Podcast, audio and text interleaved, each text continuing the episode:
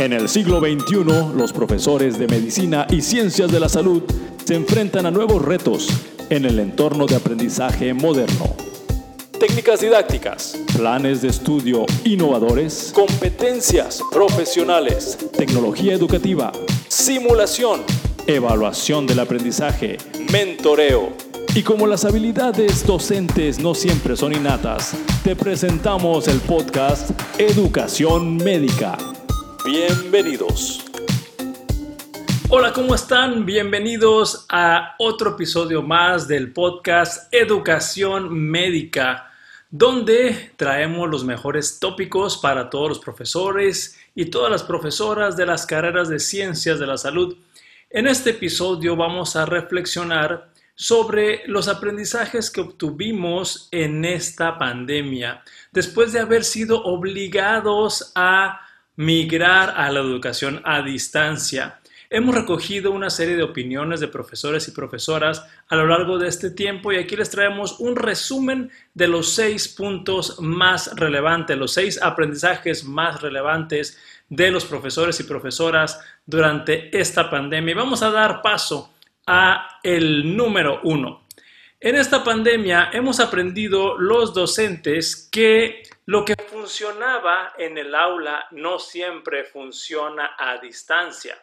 Esto quiere decir que todos los profesores y profesoras teníamos una costumbre de dar nuestras asignaturas o nuestras materias de una forma, ya teníamos probadas algunas de las actividades, sabíamos lo que funcionaba, sabíamos lo que no funcionaba, las formas de explicarlo, las actividades adicionales que habíamos implementado en cada una de nuestras aulas.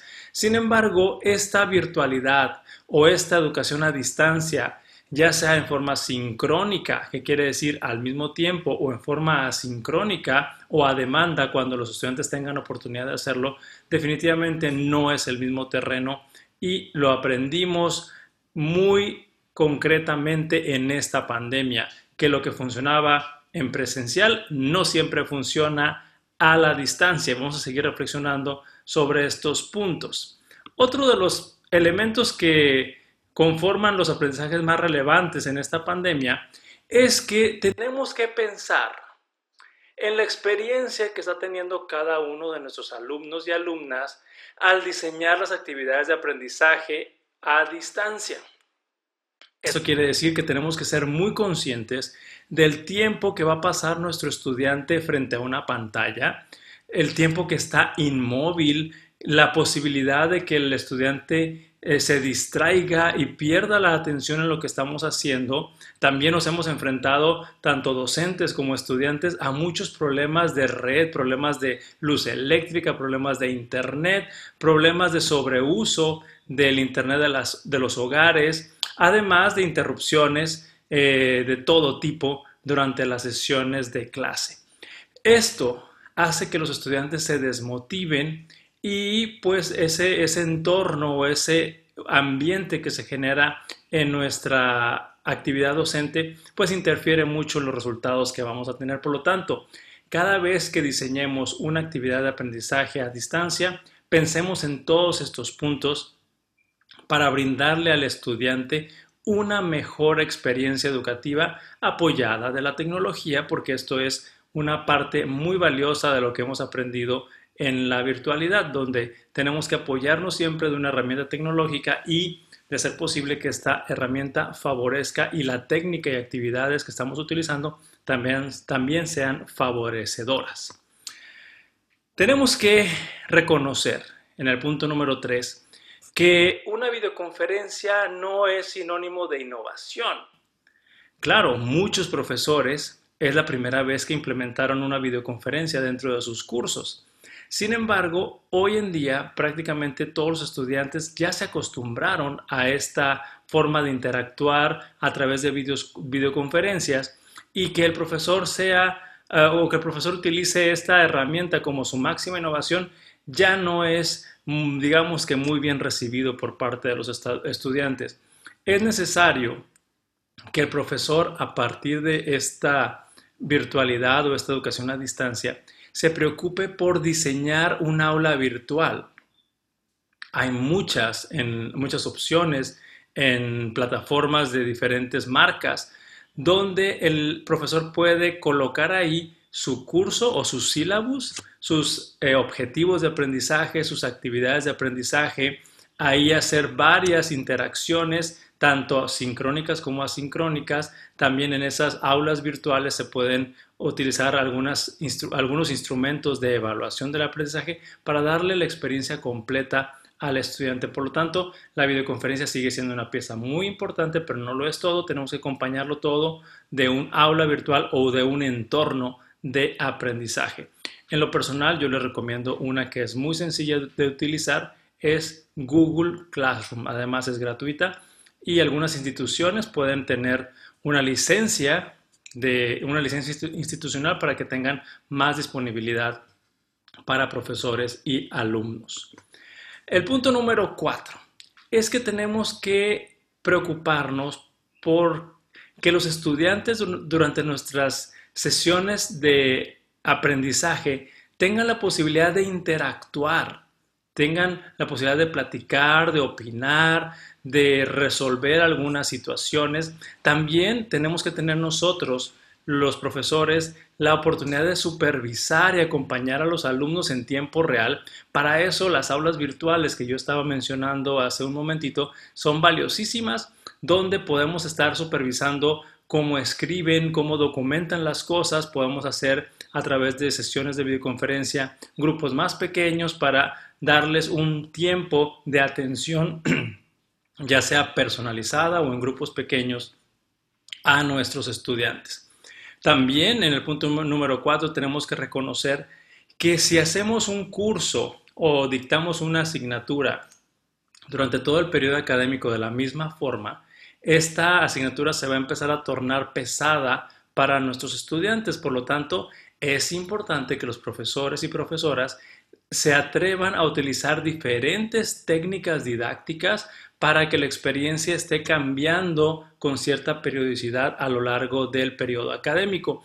En este caso, el Flip Classroom o el aula invertida es una de las herramientas muy poderosas para utilizarla en esta etapa de la educación a distancia. También utilizar algunas actividades lúdicas o divertidas que se conocen como gamification, ponerle un toque divertido a la actividad mezclar algunas situaciones, problemas para que los estudiantes interactúen, discutan y aporten sus conocimientos.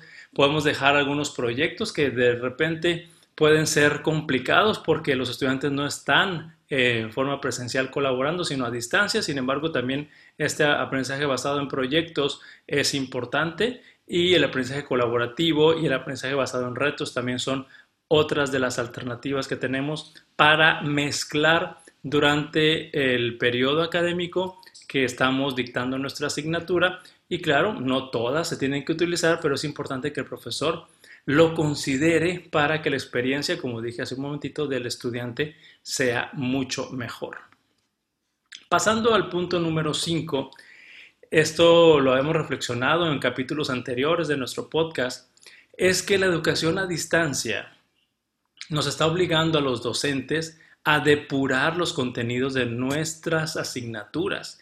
Eso quiere decir que tenemos que seguir trabajando en quedarnos con los aprendizajes más relevantes, con los contenidos más relevantes, necesarios o esenciales para la carrera profesional que están eh, cursando nuestros estudiantes o para la etapa, porque esto, esta recomendación número 5 eh, es para todos los niveles, tanto en, en, la educación básica como en la educación profesional, depurar los contenidos para que el estudiante se enfoque en las cosas que tiene que aprender y las aprenda muy, muy, muy bien de acuerdo a nuestra estrategia eh, de aprendizaje y además que nosotros seamos capaces de validar que ese conocimiento o esas competencias o habilidades están siendo adquiridas.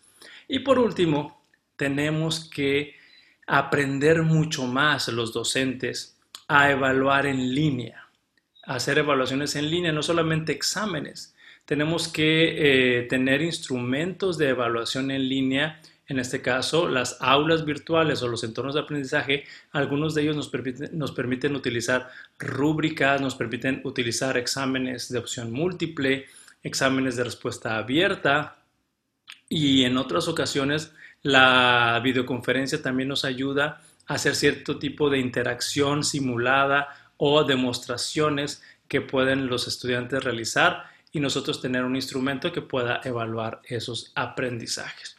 Y bueno, pues hemos llegado al final de nuestros seis puntos de los aprendizajes más relevantes que hemos tenido después de haber experimentado forzadamente una migración a la educación a distancia.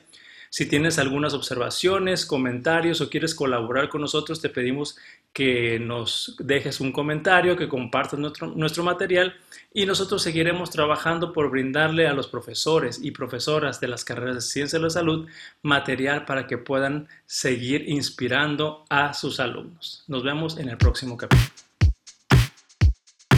Gracias por escucharnos. También puedes seguirnos a través de redes sociales como Facebook, buscándonos como Educación Médica MX y en Instagram como Educación-Médica MX.